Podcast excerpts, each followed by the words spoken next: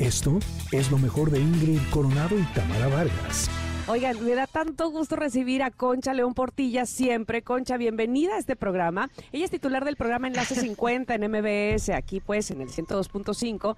Y hoy nos vas a compartir frases que nos invitan a pensar, ¿verdad? Bienvenida, Concha. Me encanta. Hola, ¿cómo están? Me da muchísimo gusto que me inviten y ya saben, estar en su programa es un verdadero lujo para mí. Muchas gracias. No, hombre, gracias a ti. Oigan, pues cuéntanos pues muy divertido. Se parece un poco a lo que estaban ustedes diciendo, pero no porque ustedes estaban hablando de, las expectativas. pero fíjense, los, los aforismos son unas, es un género literario que las que son frases o máximas, oraciones breves en las que se expresan grandes ideas de manera concisa y categórica.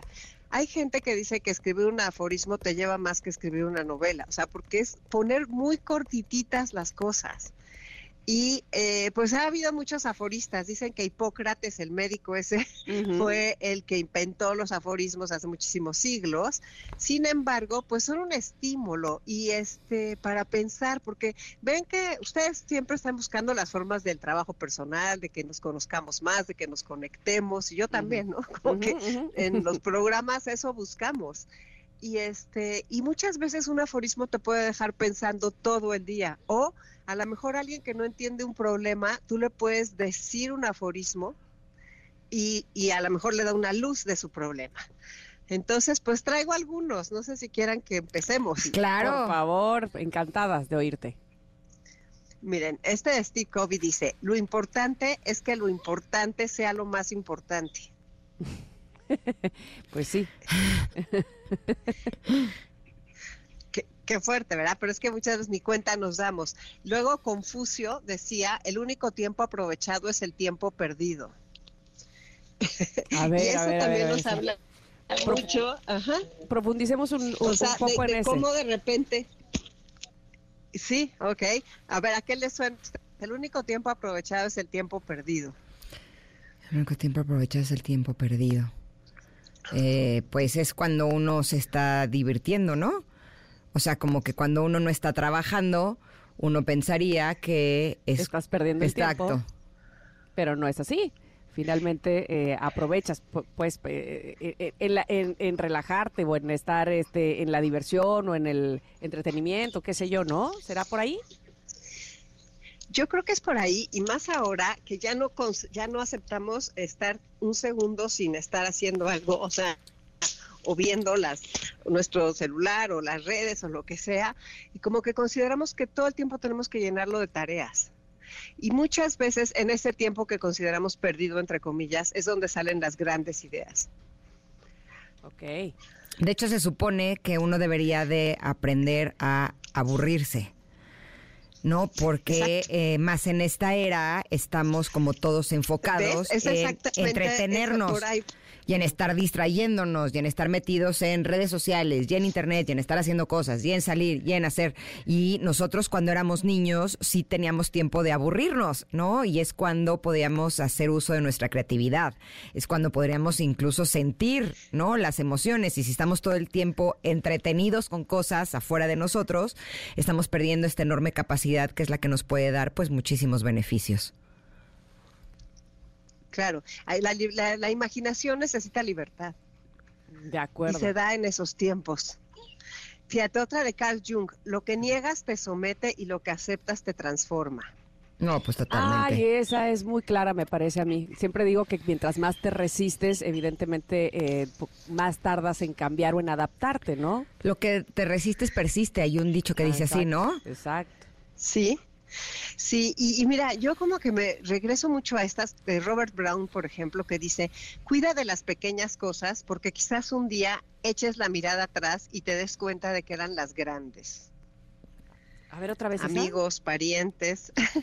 cuida de las pequeñas cosas porque quizás un día eches la mirada atrás y te des cuenta de que eran las grandes. Claro. Claro, aquello que a lo mejor subestimaste o minimizaste, finalmente son eh, las cosas que tienen gran valor, ¿no? Pues las das por hecho, las das por sentado.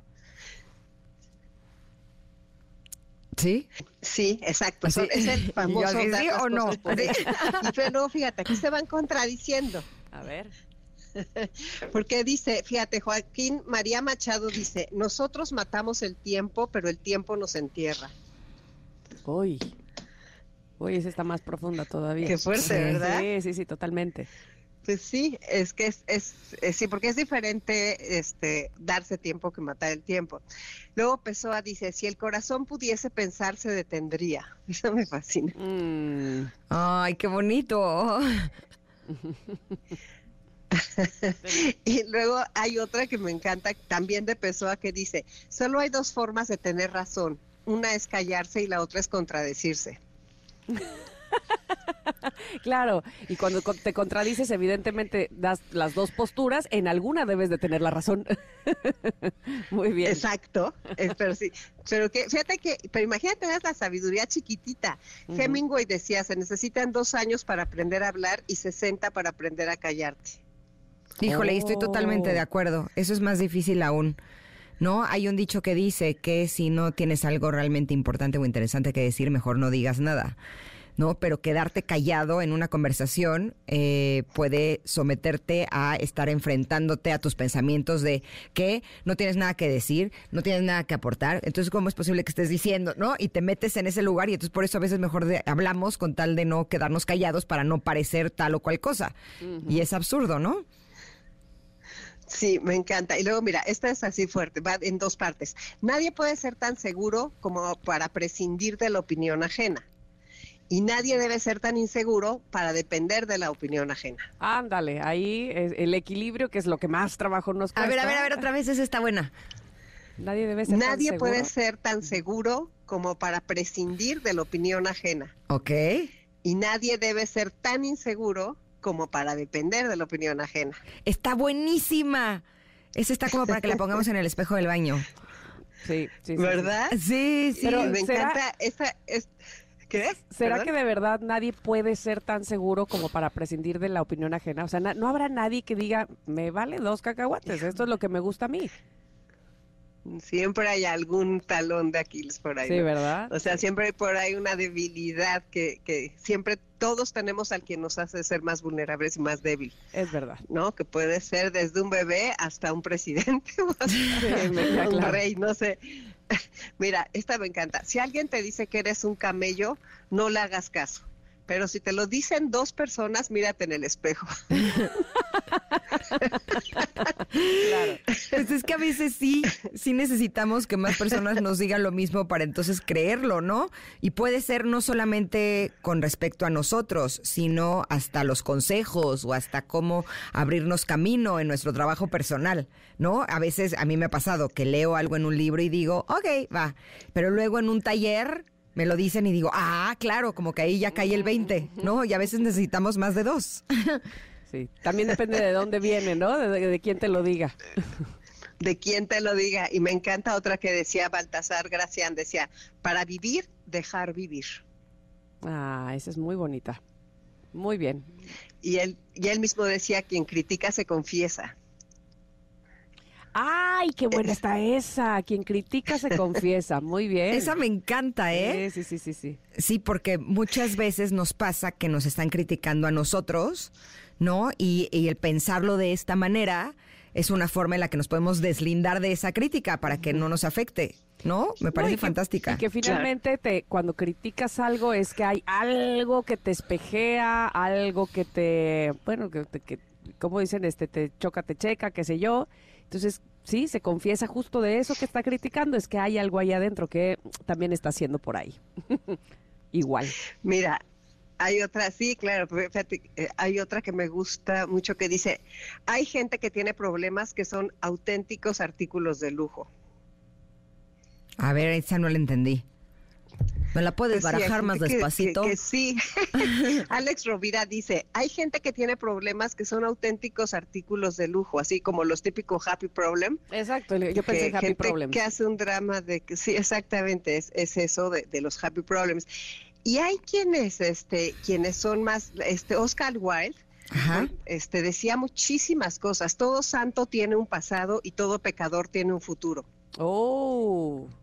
Órale. Sí, sí, sí. Sí, está en uno querer cambiar. No, y, hay veces ah. que eres uno y otras veces que eres otro. Claro, por supuesto, porque eres un santo y un pecador. Perdona siempre a tus enemigos, nada les molestará más. Ándale. Sí, que no te importe lo que te están haciendo, sí, siempre eso los pone mal. ¿Verdad? Pero fíjate, y luego decía él, amarse a sí mismo es el comienzo de un idilio que durará toda la vida. Ay, eso es precioso, me mm, encanta. ¿verdad? Entonces, bueno, todos estos aforismos, este, las familias, perdón, las palabras son médicos del ánimo enfermo. O sea, las palabras son médicos del ánimo enfermo. O sea, ¿cómo te puede consolar alguien, un amigo, no? Como, como todas esas frases, o sea, de veras, lo poco que yo sé se lo debo a mi ignorancia, decía Sasha Guitry. Mm. retírate dentro de ti mismo, sobre todo cuando necesites compañía, decía Epicuro. Entonces, creo que todos estos aforismos que los empezamos a encontrar este, en la vida, pues nos pueden servir y nos pueden dar consejos y nos pueden como abrir unas como ventanas. Y este, hay un señor que juntó 60 mil aforismos, pero oh, tiene mil en un libro que él se llama Anthony Bolinches y son mil aforismos que de veras, si abres uno diario, aprendes mucho. Entonces, pues yo, yo mi, idea es hablarles de estos aforismos para ver qué, qué, les opinaban. ¿De dónde Con es B grande, sí. Él es, catalán. Es catalán, ok. Estoy leyendo uno de Anthony Bolinches, no sé si... Eh, que es el de el secreto de un buen matrimonio es casarse con el otro sin ah. divorciarse de uno mismo. Ay, me encanta. Es de los que más me gustan. Es está precioso, ¿eh? Sí, sí, sí. es precioso. Y otro dice, la vida tiene sentido porque la vida tiene final. Ah, También es de él. Claro. Claro, vas, y la felicidad no tiene edad, ¿verdad? Pero la felicidad no tiene edad, pero las personas sí. Ah. Eso está divino. Oye, me encanta que hayas traído todos estos eh, aforismos eh, a la mesa. Yo no sabía lo que eran aforismos. Yo les hubiera puesto el título de frases. Pero eh, la forma en la que los planteaste nos dan como muchísimas pistas y sí valdría la pena que los tengamos a la mano para eh, ocuparlos cuando se ofrezca, ¿no? esto está sumamente interesante. Concha, como siempre es un placer tenerte con nosotros en este programa. ¿Dónde te pueden encontrar nuestros connectors si quisieran más información? Todas mis redes son Concha León Portilla y pues que nos escuchen los sábados a la una de la tarde en Enlace 50 para aprender a vivir más y mejor. Y nada más denme chance de cerrar con este. Aunque nada cambie, si yo cambio, todo cambia. ¿Y sí? De acuerdo, totalmente. Esto es de Marcel Proust. Perfecto. Pues muchas gracias, querida Concha, y estaremos pendientes de ti y de tu programa el próximo sábado. Gracias. Pues les dejo un abrazo y muchas gracias por la invitación. Hasta abrazo grande, Concha. Gracias. Esto fue lo mejor de Ingrid Coronado y Tamara Vargas.